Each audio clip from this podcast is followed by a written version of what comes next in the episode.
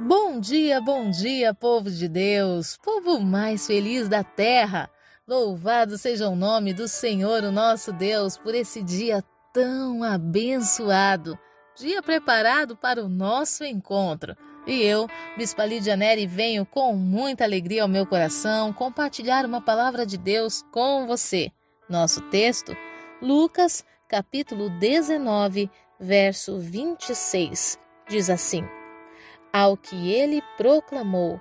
Contudo, eu vos asseguro que a quem tem, mais será concedido, mas a quem não tem, até o que tiver lhe será tirado.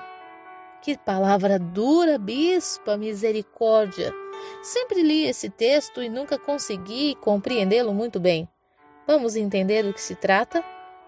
O contexto desse verso diz que o Senhor tinha ali os seus servos de confiança e para alguns ele confiou alguns talentos.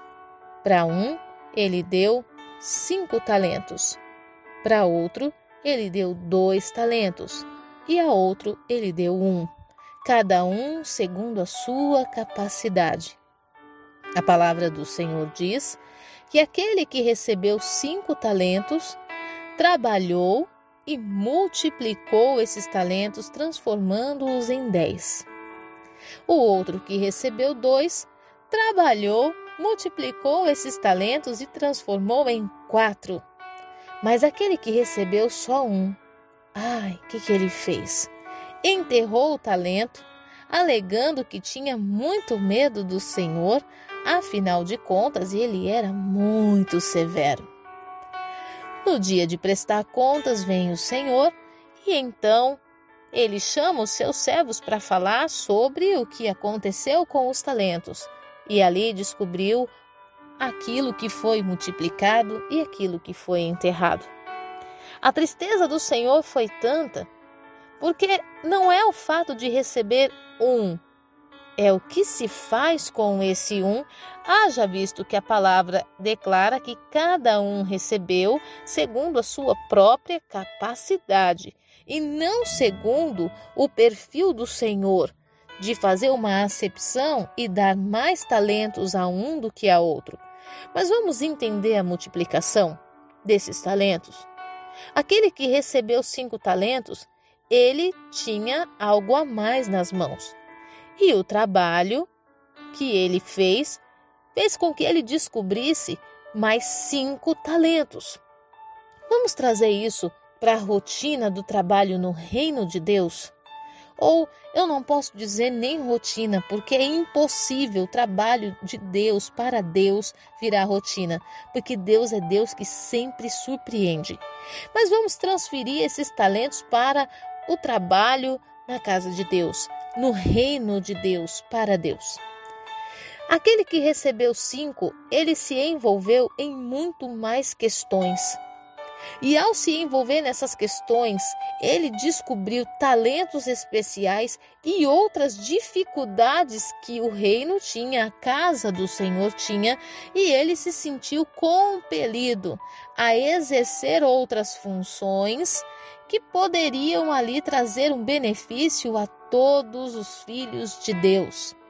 Automaticamente, o que aconteceu? Os cinco viraram dez talentos. O outro que tinha duas funções, ele também teve uma função um pouco mais ampla. E ao ampliar essas funções, ele descobriu outras necessidades. Automaticamente, os seus dois talentos foram multiplicados para quatro. E aí, ele expandiu um pouco mais o seu raio de ação. Mas aquele que recebeu um, observando outros que receberam mais, e que conseguiram multiplicar, ele decidiu fazer algo diferente. Ao invés de multiplicar o seu talento, ele decidiu enterrar. E quando você faz isso? Quando eu faço isso? Quando eu desprezo aquilo que Deus me dá. Mas, bispa, o Senhor só me deu o talento de fazer uma boa faxina. E você diz que só isso? Você tem coragem de dizer que você só sabe fazer isso? Você tem noção o que é limpar a casa de alguém? Você tem noção o que você está organizando não é uma casa, é uma família? Que você está alinhando dentro de uma casa a história de um povo? É muito profundo e talvez no limpar a casa você vai descobrir talentos como de uma grande conselheira. Talvez você vai descobrir o talento da oração e a oração intercessória que vai trazer respostas. Talvez com esse único talento que você tem, você pode chamar à existência até o que não existe ao praticá-lo. Muitas vezes estamos desprezando aquilo que Deus nos deu. Ah, bispo, eu estou na igreja, sabe? Lá na igreja eu eu decidi fazer parte da intercessão, porque a gente fica ali quietinho, a gente está só orando, a gente nem aparece. Tá. Você está fazendo parte, por exemplo, do Ministério de Intercessão. Você está estudando sobre a intercessão, sobre a batalha espiritual. Você está compreendendo o ambiente do jejum? Ou você está oscilante nas suas emoções, nos seus medos, e muitas vezes você tem deixado a sua função? Quando você faz isso, você enterra o seu talento e automaticamente, por não praticá-lo, por não exercê-lo, você deixa de ampliar o seu raio de ação e de receber novos dons de Deus para atuar em áreas diferentes.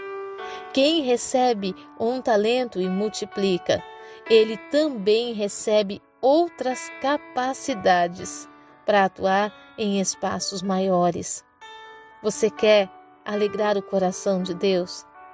Deus, ele confiou a você o que você podia no momento.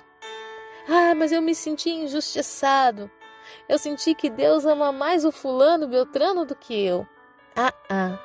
Deus ele te ama tanto que ele te preservou de você se frustrar carregando mais do que o que você podia carregar, fazendo mais do que o que você realmente podia fazer multiplique o teu talento.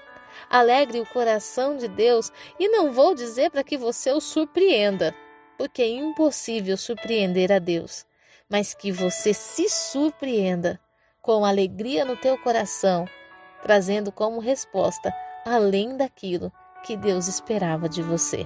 Eu quero nesse dia abençoar a sua vida, declarar que este talento está sendo desenterrado hoje e que, independente da simplicidade dele, você vai se levantar e você vai vestir a sua camisa e vai falar: Senhor, o Senhor me confiou um talento e esse é o dia que eu decido multiplicá-lo.